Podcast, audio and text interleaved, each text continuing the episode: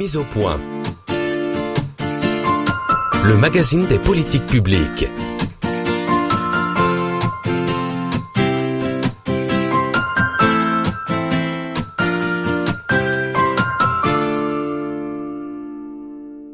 Euh, Monsieur Claude Duchemin, bonjour. Vous êtes euh, chargé euh, à l'Agence française anticorruption du secteur État et ses opérateurs. Donc vous êtes, vous êtes d'une certaine manière, vous êtes mon collègue. Et vous êtes auteur d'un guide intitulé Agents publics, les risques d'atteinte à la probité concernant les cadeaux et invitations. Alors le libellé euh, donne le ton, c'est cadeaux et invitations, attention danger. Ma première question porte sur la nécessité de faire un guide. Au fond, pourquoi devoir faire un document et ne pas laisser euh, tout un chacun décider? Euh, Ne peut-on pas faire confiance au bon sens des agents? Bonjour tout d'abord et merci pour, cette invitation. Cette question euh, trouve sa réponse dans le titre même du guide. Les risques d'atteinte à la probité. En fait, euh, nous avons changé euh, le titre lui-même après beaucoup de, de débats finalement. C'est cadeaux et invitations. C'est agent public, attention en quelque sorte. hein. oui. C'est- il faut se reporter au, au titre lui-même. Il y a un risque et donc il est utile d'avoir un document pour rappeler l'existence de ces risques. Autre argument, renvoyer les agents publics, dont les agents euh, territoriaux, à eux-mêmes, c'est euh, choisir une euh, diversité des réponses. Ici, un cadeau sera accepté, là, il sera refusé. Et ça manque de cohérence pour une collectivité publique. Oui. Voilà, il y a de multiples cas. Il ne faut pas oublier que le cadeau ou l'invitation peut prendre de, de nombreuses formes. Par exemple, euh, des produits alimentaires, des livres, des chèques ou bons cadeaux, des invitations au restaurant, à un événement sportif, culturel, au théâtre par exemple, ou divers autres biens et services comme des cartes carburant, etc. Donc il est très important de rappeler les enjeux et de se mettre en situation euh, lorsque l'on euh, consulte ce guide. Mais un guide pratique est avant tout un soutien apporté aux agents publics et il dispense des conseils. Enfin, l'Agence française anticorruption recommande l'adoption de règles sur les cadeaux et invitations pour prévenir les risques d'atteinte à la probité. C'est donc une dimension importante euh, d'un plan anticorruption.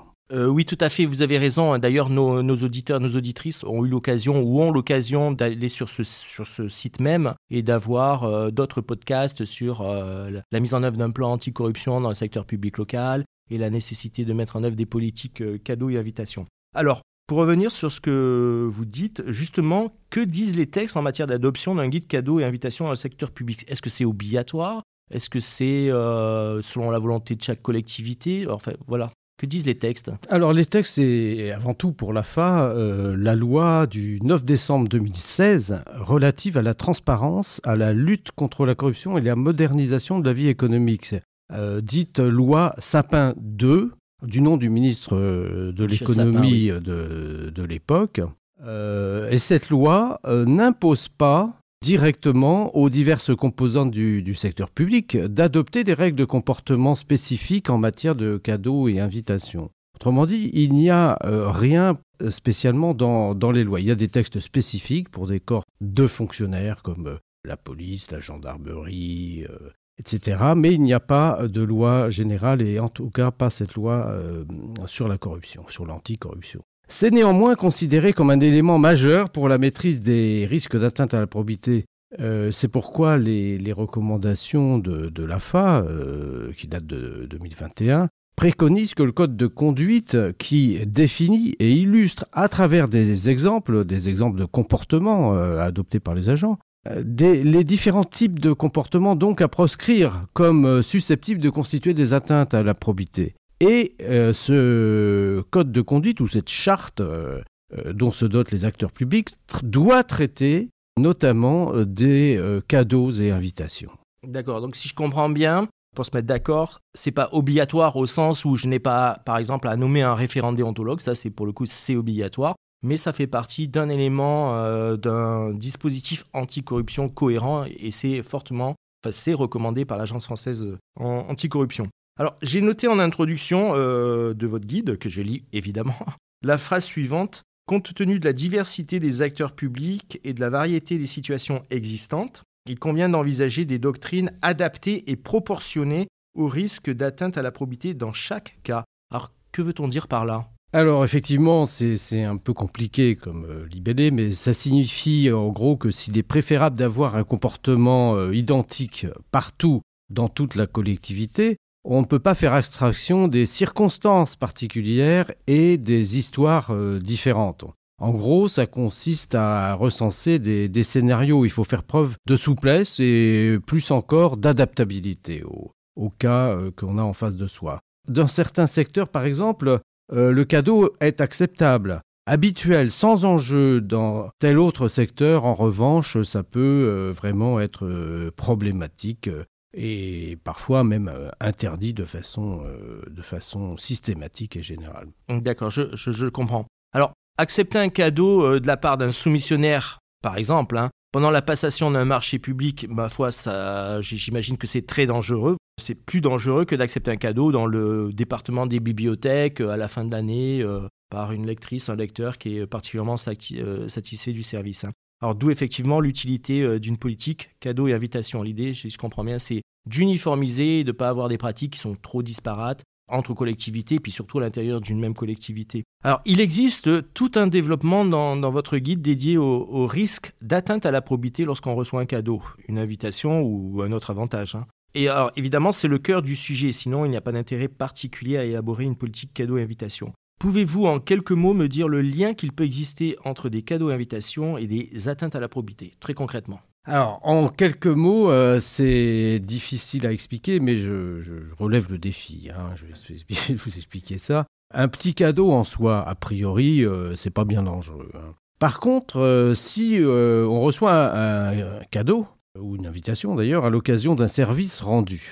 Ça devient problématique parce qu'on ne sait pas vraiment si ce cadeau est la contrepartie euh, de l'action, de, hmm. voilà, de l'action quotidienne de l'agent, de ce pourquoi d'ailleurs, de, ses missions, hein, de ce pourquoi il travaille.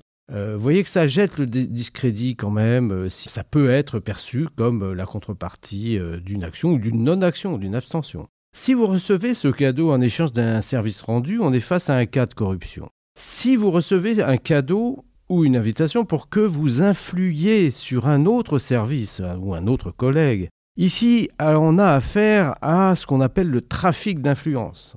Donc on, influe, et d'où le nom de trafic d'influence. Si vous recevez régulièrement des cadeaux de la même personne sans qu'on attende rien en retour de votre part, on se dit pourquoi pas. Mais il se crée incidemment une communauté d'intérêt entre vous et ce donateur habituel qui pourrait faire suspecter une prise illégale d'intérêt si vous entrez en relation avec cette personne. Autrement dit, si vous devenez un petit peu familier à l'occasion d'un dossier. Donc vous voyez qu'un cadeau en soi, c'est pas grand-chose, mais que ce sont les circonstances qui changent tout et qui importent. Même indépendamment d'ailleurs de toute atteinte à la propriété, vous comprenez bien que recevoir régulièrement un cadeau de la même personne d'une certaine manière vous oblige. Vous connaissez l'expression je suis votre obligé. Oui, effectivement. Donc c'est une manière de dire qu'on est à la disposition de la personne et en tout cas qu'on est à son écoute. Euh, voilà. Oui, je trouve que l'expression je suis votre obligé est, très parlante en réalité. Hein. Alors, dans le guide, vous donnez une grille de lecture de la situation. Vous avez dit tout à l'heure que les situations sont complètement disparates, différentes, effectivement. Alors, l'avantage du guide, c'est que vous donnez une, euh, une, grille de lecture, à savoir des questions qu'un agent peut se poser assez facilement pour déterminer s'il y a un risque tout d'abord, par exemple, un exemple de question. Hein. Qui offre ou qui propose un cadeau ou une invitation? C'est important. Bah, si c'est peut-être un, administré euh, euh, en dehors de toute action, euh, enfin, qui ne vient pas rétribuer mon, service, voilà, c'est différent de si, c'est un soumissionnaire au marché public qui, au moment où déposer l'enveloppe, me donne un petit billet. On voit bien que la situation change. Alors, qui offre ce cadeau? Bah, C'est une vraie question. Deuxièmement, quelles sont les caractéristiques du cadeau ou de l'invitation en termes de, moment, de nature, de valeur ou de fréquence? Peut-être que recevoir un bonbon, c'est pas si grave. Euh, une tonne de bonbons, ça le devient peut-être un peu plus. Alors, existe-t-il pour l'agent public un risque de créer une situation de redevabilité à l'égard du tiers, notamment euh, du fait euh, du caractère personnalisé du cadeau ou de l'invitation? Enfin, l'agent public concerné par cette proposition se sent-il à l'aise à l'idée d'en parler autour de lui? Donc comme ça, il y a toute une série de questions qui sont très intéressantes en réalité parce que bah, on, pose des questions anodines et en fonction de la réponse, on commence à se dire tiens, la situation est un petit peu alarmante. Mais oui, c'est ça, euh, exactement. On doit se poser euh, les bonnes questions et c'est pour ça que, le guide liste une série de fonctions, une, série de situations qui euh, correspondent à des cas euh, fréquents, enfin recensés dans, dans, le, dans, la fonction publique, que ce soit la fonction publique nationale, hospitalière ou territoriale, euh, par exemple. alors on a dit que les situations étaient diverses, mais en gros on peut se poser quatre questions de, de, bon sens. On peut par exemple se forger une opinion sur le caractère dangereux de la situation, là où il y a un risque hein, réel. Ah, justement, le guide que vous avez fait aide les agents publics et les élus locaux aussi, hein, parce qu'ils sont confrontés également, hein, à, à répondre à ces questions. Alors votre guide contient quatre fiches thématiques.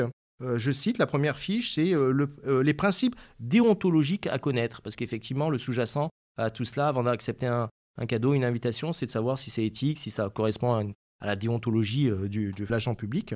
la deuxième fiche, c'est relatif à connaître le risque de sanction qui est associé au fait de recevoir un cadeau ou une invitation de manière inappropriée, j'imagine. Alors commençons par la fiche E1 et la déontologie, si vous le voulez bien. Quel est l'intérêt ou l'objet de cette fiche? Ah, alors ça, c'est une fiche euh, importante qu'on a voulu placer euh, en tête. Hein, parce qu'il faut savoir que les, fiches qui composent ce guide se, enfin, peuvent se lire en tout cas indépendamment les unes des autres. Oui, oui, Donc commençons par le commencement. La déontologie, c'est quoi? C'est l'ensemble des règles des règles de conduite, hein, euh, pas seulement éthiques, mais juridiques, bien sûr, qui, euh, qui s'imposent euh, aux fonctionnaires. Alors, elles sont recensées dans le Code général de la fonction publique. et, et il faut savoir que nous avons rédigé ce guide en partenariat, en collaboration avec la Direction générale de l'administration et de la fonction publique, qui veille au contenu des règles de déontologie. Et puis avec un certain nombre de déontologues ministérielles notamment, mais aussi de collectivités territoriales. Donc c'est un aspect extrêmement important et qui doit être euh, absolument placé euh, en tête. Donc euh, cette, cette fiche pratique, la première, vise à rappeler qu'en matière de cadeaux et invitations, il y a des règles qu'il ne faut jamais perdre de vue. D'abord, l'intégrité, hein, le cadeau, l'intégrité du fonctionnaire. Le cadeau et l'invitation est une exception dans la vie d'un agent territorial ou national d'ailleurs. Alors ça ne peut pas devenir une règle ou une habitude ou un préalable, et encore moins on ne peut pas solliciter un cadeau. Là, ce serait de la, de la corruption. Euh. Et deuxièmement, c'est pas quelque chose qui se fait en captimini. Accepter un cadeau ou une invitation, ça suppose une information de la hiérarchie. Ah, c'est... Et ça, c'est c'est intéressant comme idée, en fait. Ouais. Euh, euh, vous pouvez préciser, c'est-à-dire il faut, faut, faut, en parler à sa hiérarchie avant d'accepter Disons que c'est un principe général de, de, de, la fonction publique, un principe de, déontologie, de transparence, mais d'obéissance d'abord euh, hiérarchique et de, et de rendre compte. On a l'obligation de rendre compte quand on est fonctionnaire, hein, ou contractuel aussi d'ailleurs, à sa hiérarchie. Et donc c'est bien logique d'informer la hiérarchie qu'on a reçue ou qu'on qu'on nous propose une invitation à Roland Garros, puisque c'est la mode en ce moment, hein, c'est même plus que la mode, ça se joue en ce moment. Euh, enfin bon, Roland Garros, c'est un peu particulier puisque ça a un certain prix, mais on va y revenir sur le prix du cadeau. Oui. Euh, donc vous voulez dire qu'il faut tenir, il faut tenir compte de la, de, de, la valeur du cadeau. Hein. Mais est-ce que vous avez des exemples en fait? Ah mais oui, euh, on a des exemples de la valeur du cadeau. Alors c'est pas obligatoire de préciser dans, un, dans une, une politique cadeau, enfin un code de conduite dont je parlais tout à l'heure, ou une charte, euh, la, valeur du cadeau, le montant maximum. Mais il faut savoir que certains acteurs publics euh, fixent des seuils. Ah, ça, ça a été très débattu au sein du, groupe de travail quand on a rédigé le, guide. Hein. On n'est pas obligé, mais on peut fixer un seuil. Il y a euh, des seuils de 100 euros, par exemple, au niveau de la Commission européenne, par exemple, des, seuils maximaux à ne, pas, à ne pas dépasser. Mais ça, c'est pas obligatoire. Donc euh, c'est très variable. Il y a des acteurs publics qui ne prévoient aucun seuil, euh, mais une espèce de, pratique décisionnelle. Euh, on va peut-être y, y, revenir tout à l'heure. Et puis d'autres qui fixent des seuils carrément. Au-dessus du seuil, c'est bon. plus exactement, c'est pas bon, ça passe pas. Et en dessous du seuil, c'est acceptable. C'est radical en fait. Hein. Avec un seuil, oui, effectivement, euh, c'est clair et transparent pour tout le monde. En revanche, si vous n'avez pas de seuil, j'imagine que voilà, c'est laissé à l'interprétation de chacun. C'est du, cas, du cas par cas. Alors c'est un peu dangereux, mais en même temps, le seuil, ça fait un, effet euh, coup près, enfin, qui n'est qui est, pas forcément souhaitable non plus, parce que c'est euh, injuste. C'est-à-dire que, mettons, à, 100 euros, ça passe, à 110, ça passe plus. Oui, effectivement. bon, ça dépend un peu de la nature. Bon, il y a des effets de seuil, hein, comme, comme, tous les seuils d'ailleurs. Hein. Exactement. Alors, la logique derrière, derrière cela, c'est que le cadeau va apparaître contre la, la, contrepartie directe d'une action, en fait. Hein. c'est de la corruption, en fait. Euh, enfin, c'est pas systématiquement de la corruption. Tout dépend, comme je l'ai dit, euh, des, circonstances. Et puis, euh, on y reviendra à propos des sanctions. Si c'est avéré que c'est de la corruption, il faut quand même prouver le, comment dire l'aspect intentionnel, hein, puisque c'est un délit la corruption. Et puis également tout un tas de. Enfin, il faut vraiment tenir compte des circonstances. Des circonstances. D'accord. Un cadeau en soi, ma foi, il faut regarder. Oui. Euh, mais c'est surtout les circonstances qui vont, qui vont nous dire. Hein. Exactement. je comprends que recevoir un petit quelque chose de, faible valeur euh, marchande, pourquoi pas, une montre de luxe, euh, c'est voilà, c'est pas recommandé. Alors, n'est-ce pas très subjectif Comment apprécier en fait? Ah, alors là, il y a différents critères hein, qui sont l'objet du guide hein, dans, les, dans les fiches. Qui, on a parlé de la fiche déontologie. On parlera de la fiche des sanctions, mais euh, il y a des cas hein, qui, sont, qui sont énumérés. Par exemple, on n'accepte pas un cadeau au moment où on instruit le dossier du, de, la personne. Euh, si c'est une subvention pour une association, euh, évidemment, il ne faut pas que l'association nous offre voilà, un cadeau ou nous propose une, une, invitation.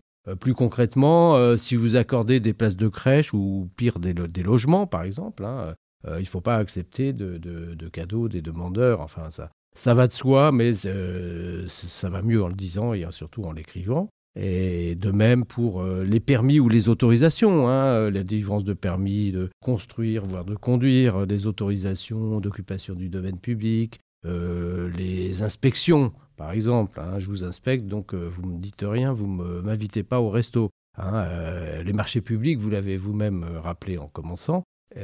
voilà. Alors, on vient d'évoquer les, les, deux premières fiches du guide. La troisième fiche est relative au risque pénal. Mais oui, parce que dans la déontologie, il y a aussi euh, le, sujet des sanctions disciplinaires. Alors on sait bien que euh, les fonctionnaires peuvent faire l'objet de sanctions disciplinaires avec euh, toute une gradation de ces sanctions hein, qui vont de, l'avertissement, du blâme, à la mise à la retraite d'office sans droit à pension, hein, qui est la sanction maximale. Mmh qui équivaut euh, à un licenciement, par exemple.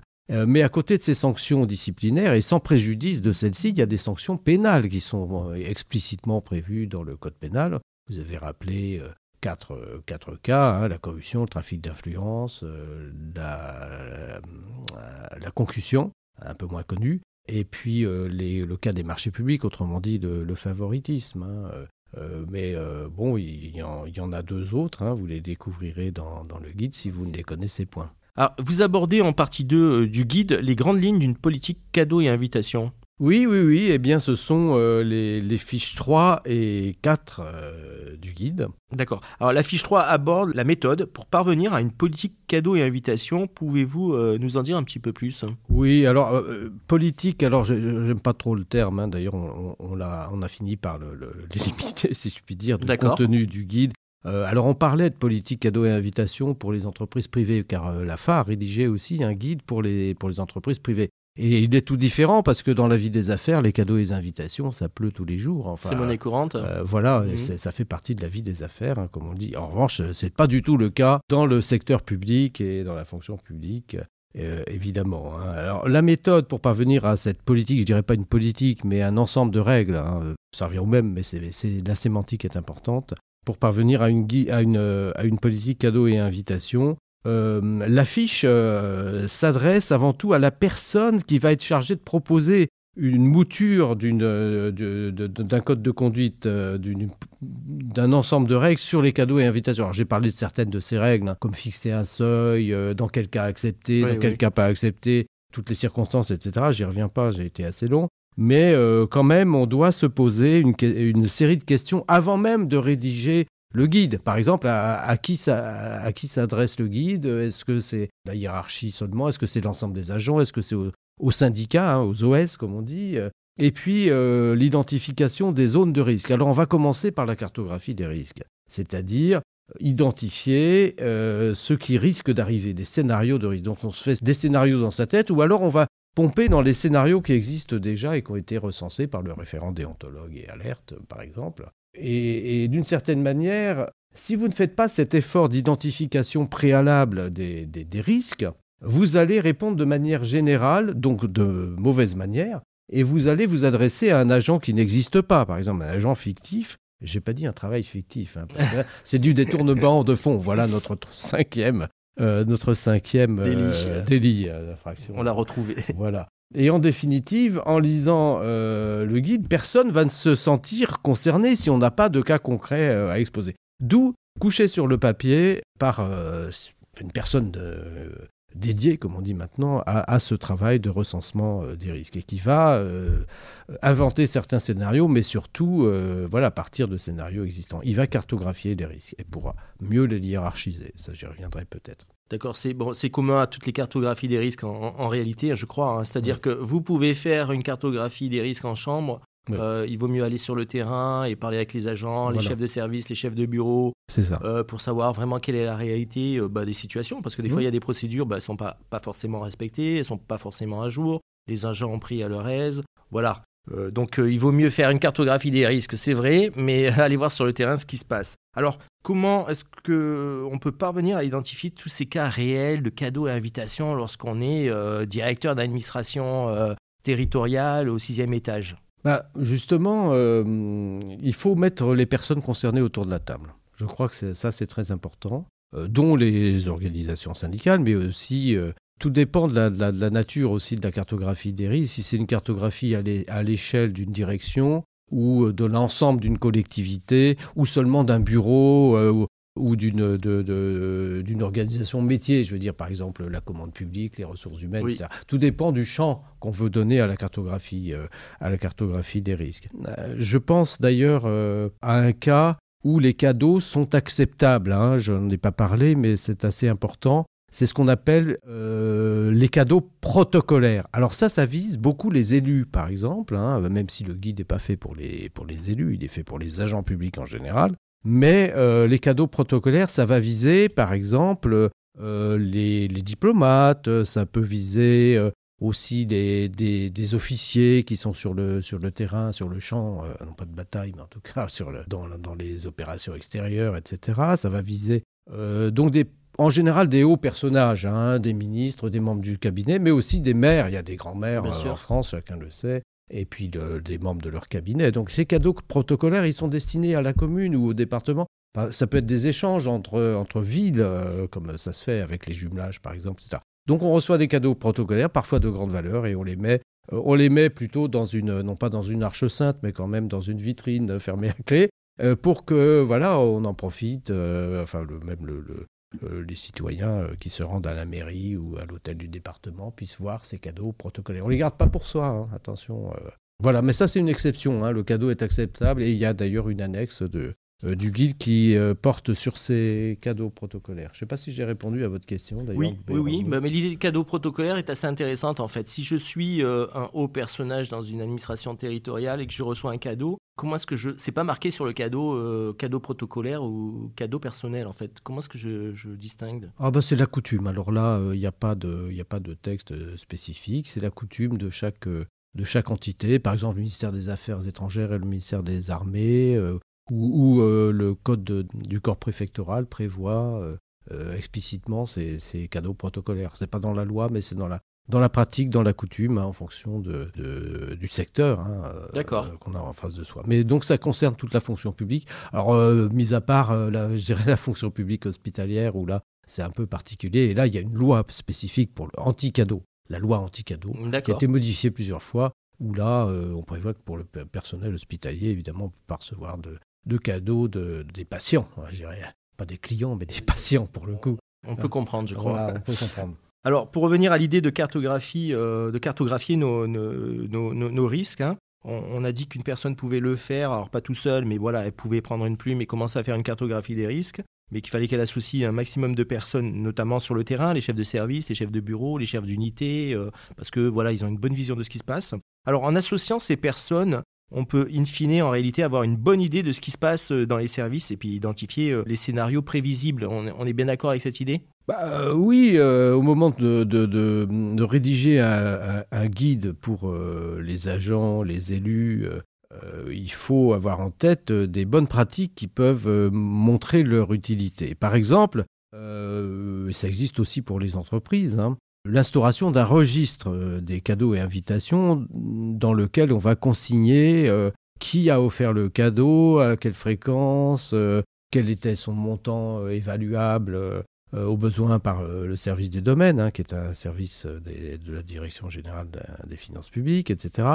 donc le registre permet la traçabilité. J'insiste sur ce terme parce que mmh. c'est très important de savoir qui, dans certaines circonstances, etc., pour comment dire améliorer la cartographie des risques, par exemple. Hein, et puis donc avoir un suivi, voilà, en faisant attention maintenant aussi euh, aux règles de la CNIL, du règlement RGPD, etc. Oui, pour effectivement. Peut-être fixer une date limite euh, de péremption du, du registre. Euh, voilà, donc c'est un sujet important. C'est pas une obligation le registre, mais c'est un bon outil, une bonne pratique, comme on dit. Et puis, euh, ça permet aussi d'informer euh, la hiérarchie, le référent déontologue. Et puis, euh, il y a d'autres moyens, comme une déclaration annuelle sur l'honneur. On a vu dans certaines collectivités territoriales, c'est répandu. Ou même à l'occasion de l'évaluation individuelle des agents, on peut faire, un point. Donc ça, c'est une bonne pratique aussi. Hein. On fait un tour de piste on dit à l'agent, bah tiens, euh, voilà, est-ce que vous avez été sollicité par euh, Tartampion pour, euh, pour une invitation au cadeau? Et puis enfin, ça permet aussi de sensibiliser les, agents à cette, à cette question importante. et puis voilà, la formation, c'est très important aussi. Hein. Oui, d'ailleurs, c'est la, la, raison pour laquelle nous consacrons aujourd'hui une émission sur les cadeaux et invitations. Mais tout à fait, tout à fait. Alors, euh, il y a d'autres bonnes pratiques, hein. par exemple le don.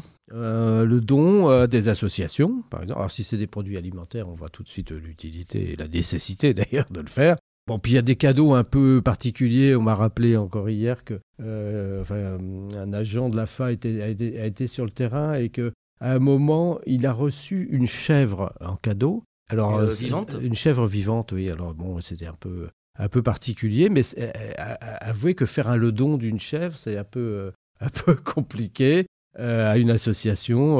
enfin bon, voilà, bah, c'est des, cas limites qui ne sont pas prévus dans le guide, hein, mais j'y pense parce que ah, c'est arrivé Vous n'avez pas prévu le, cadeau de la chèvre dans le guide Non, non, non, non. Donc on peut aussi les mettre en commun. Alors c'est un peu dangereux parce que mettre en commun, c'est être complice hein, finalement du, cadeau. Hein. Donc il y a euh, donc ça ne dédouane pas celui qui reçoit le cadeau, même s'il le met en commun. Alors c'est une boîte de chocolat, bon, euh, selon les circonstances, on voit. Euh, si c'est plus important, évidemment, c'est voilà. Bon, c'est quand même une technique qui peut être utilisée localement, voilà. Remise au domaine aussi, hein, si on ne sait pas quoi faire du cadeau. remise aussi, alors il y a des services dans les préfectures, par exemple. Alors je pense que aussi dans les, hôtels du département, ça existe. Hein. il y a des services spéciaux qui recensent qui entreposent même les cadeaux. Bon, si c'est vraiment de grande valeur, ça peut être, ça peut aller au mobilier national. Hein, euh, enfin voilà, donc euh, il y a un tas de bonnes pratiques comme ça qui ont été euh, recensées dans les dans les dernières fiches. D'accord. Mais moi, il me vient deux idées. En fait, la cartographie, on essaye de prévoir ce qui peut se passer dans une collectivité. Hum. Et le registre, ben, on sait ce qui s'est passé dans une collectivité et, au bout d'un cycle, on peut faire la jonction des deux. Qu'est-ce qu'on avait prévu et qu'est-ce qu'en réalité il s'est passé. Puis après, est-ce qu'on adapte. La cartographie, bah si, forcément, on l'adapte. Mais après, est-ce qu'on adapte notre politique? Est-ce qu'on dit non, là c'était trop, on a dépassé les bornes, etc. Donc c'est deux idées que je retiens. Mmh. Alors, vous abordez également la question des, euh, euh, des repas. En quoi accepter un repas est problématique? Ah, ah, C'est une bonne question. ça a été très débattu euh, également. là, et là, on a vraiment tout un panel de situations. Évidemment, c'est, on, est coutumier des, repas, euh, je dirais pas des repas d'affaires, puisqu'on est dans, le, dans, le, secteur public, mais des repas qui permettent d'échanger euh, voilà, avec diverses personnes. Euh, bon, chez les élus, c'est, très courant, hein, ça, ça, fait partie du savoir-vivre. voilà, du savoir-vivre, exactement, ou de la courtoisie élémentaire. Alors, mais le repas, évidemment, il y a, il y a le repas à la cantine, le plateau repas, et euh, le euh, repas chez un grand chef euh, cuisinier. Alors c'est vrai que dans, les grandes collectivités, on peut connaître de ci de là un restaurant, un bon restaurant, voire un, restaurant étoilé. Alors évidemment, c'est pas la même chose, ça n'a pas la même valeur. Hein. alors évidemment, pour un agent, accepter un repas dans un grand restaurant, c'est hors de question, hein, surtout si on connaît la personne. Et puis, il y a la façon de se tenir au cours du repas. Je ne parle pas de poser ses coudes sur la table, mais la façon de solliciter ou de passer une information qui peut être précieuse pour celui qui invite. et, donc, bien souvent, il y a une contrepartie. Donc, les repas, il vaut mieux les refuser, sauf en cas, euh, mais là je me place au niveau des agents, hein, pas les élus, hein, le, guide ne s'appliquant pas à eux. Il est de bon ton de refuser systématiquement, d'interroger sa hiérarchie. En cas de doute, d'interroger aussi le référent déontologue qui, qui va donner des, bons, des bons conseils pour euh, accepter ou pas un, repas. Et puis, euh, bah, voir s'il ne serait pas nécessaire ce repas, car dans certains cas, ça peut être utile à l'administration ou à une collectivité d'accepter un repas. Je vous donne un exemple, hein, le ministère des Finances, dont la FA dépend. Mmh.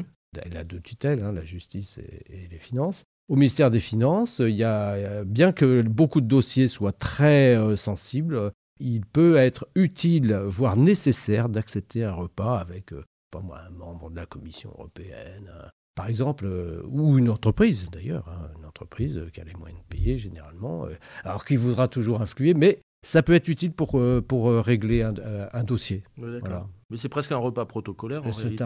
oui, en quelque sorte, mais toujours avec autorisation de hiérarchie. Bon, c'est pareil pour les collectivités territoriales. C'est en fonction des, circonstances. Mais on y a passé pas mal de temps. Et puis c'est un peu amusant parce qu'on a tous été confrontés, euh, moi le premier, hein, à des propositions de repas. D'accord, mais je comprends en fait. Le, repas, c'est une autre facette du cadeau à invitation. C'est-à-dire qu'accepter un repas en soi-même, on a, on a l'impression que c'est pas problématique, mais si mm. au cours de ce repas, on, vous fait parler, mm. ce qui peut arriver, euh, ce qui m'est arrivé, hein, Bien sûr. on essaie de vous faire mm. parler, d'avoir des informations privilégiées, ce qui peut être dangereux aussi, c'est que la, la personne qui vous offre le repas, en réalité, elle est déjà en cheville avec une autre administration de votre euh, collectivité, par exemple. Ben, ça peut avoir des relations. Voilà, tout ça, c'est vous ne maîtrisez pas. Elle est peut-être en train de soumissionner par ailleurs auprès de votre collectivité et vous, elle vient vous voir sur autre chose. En réalité, vu de la collectivité, c'est problématique parce que n'importe qui, vu de l'extérieur, pourra dire oui, mais au moment où elle a soumissionné, elle a bien payé un repas à quelqu'un dans la collectivité. Alors, peu importe en réalité, si cette personne, cet agent travaillait dans le service des, euh, des marchés publics, euh, vu de l'extérieur, ça, ça, risque d'être un peu bah, compromettant. surtout hein.